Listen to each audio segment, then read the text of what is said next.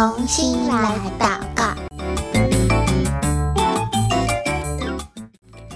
Hello，各位亲爱的大朋友、小朋友，平安，欢迎来到同心来祷告。我是贝壳姐姐。今天呢，我们要继续来为菲律宾祷告喽。同时，它也是全球气候风险指数第四名的国家。今天呢，我们会来认识菲律宾的一个族群，他们是一群住在高山上的原住民哦。等一下，我们会听一个小小的故事，然后一起来为他们祷告。那么今天的内容呢，是在宣教日影二零二四年二月二十七号的内容。所以如果手边有宣教日影的小朋友，可以帮我翻开来，找到二月二十七号，你就可以看到这一群哇，住在山里面、住在瀑布旁边的这一群原住民的照片，对不对？他们是谁呢？他们叫做苏巴农人。今天呢，我们的主角，他的名字叫做尼卡，她是一个妈妈哦。有一天呢，尼卡为她的家人准备完早餐之后，一如往常的要到山顶上的果园去准备开始他这一天的工作了。但是，当他抵达果园的时候，他却很惊讶的发现，啊，竟然有一个庞大的推土机把他的果园都夷为平地了。怎么会这样啊？妮卡气得发抖，差一点没有昏倒，因为他有五个孩子。全部都靠这座小小的果园，他们才能够去上学。原来采矿公司正在山上开挖探勘，这件事情马上惊动了苏巴农人的村民，大家顾不得手边的工作，集结在开挖的现场开始抗议。作为这个山头的原住民。苏巴农人他们从小就被教导要敬畏自然，取之有道，就是要用正当的方法来得到我们想要的东西。所以他们对于森林还有河流都有着其他人很难以想象的深厚感情。苏巴农人将这一些视为祖先遗留的产业来珍惜跟守护。苏巴农人呢，他们觉得山是有灵性的，是会发怒、会生气的。有些伐木跟采矿的公司，他们只是想要掠夺这些自然资源，他们不懂得节制，只想要把这些资源拿去赚钱。如果森林大规模被破坏，就会引发可怕的灾难。而且，一旦山洪爆发，苏巴农人将要独自承担所有这些副作用所带来的痛苦。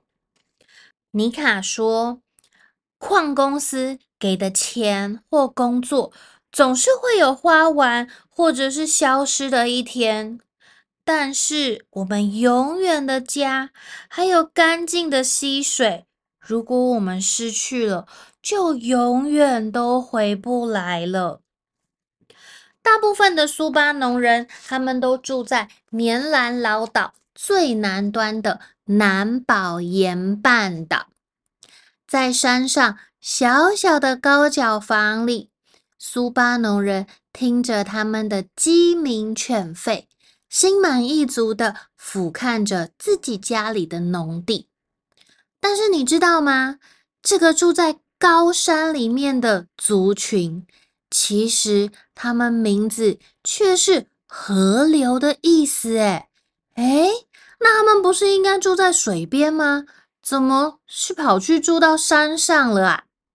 因为他们被穆斯林还有外来的移民。把他们从海的沿岸赶到山里了，所以苏巴农人后来就是住在高山上。可是现在住在山山上的苏巴农人又遇到了危险。他们遇到野心勃勃的采矿公司，要来开采他们所居住地方的矿产。会不会将来有一天，伐木跟采矿的人会把他们赶出这片森林呢？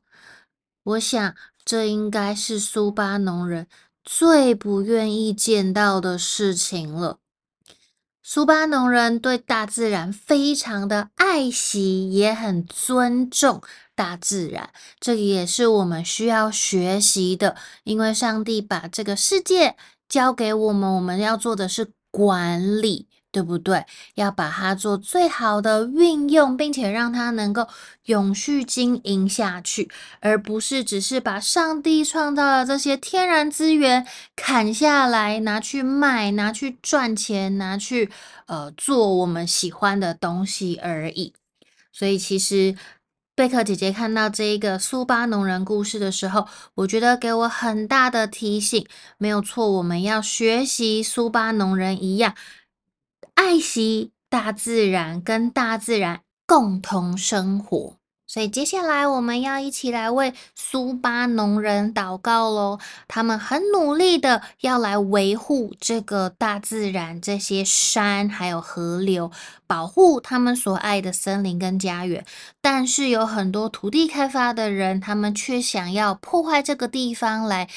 透过这里来赚钱，所以在这个沟通的过程当中，很需要有上帝的智慧，也需要有上帝的保护和引导，能够嗯、设立一些规范，保护自然环境，还有这些部落居民的权益。接下来，我们要一起来为苏巴农人祷告喽。那贝克姐姐邀请你，等一下我祷告一句，你也可以跟着我一起祷告一句。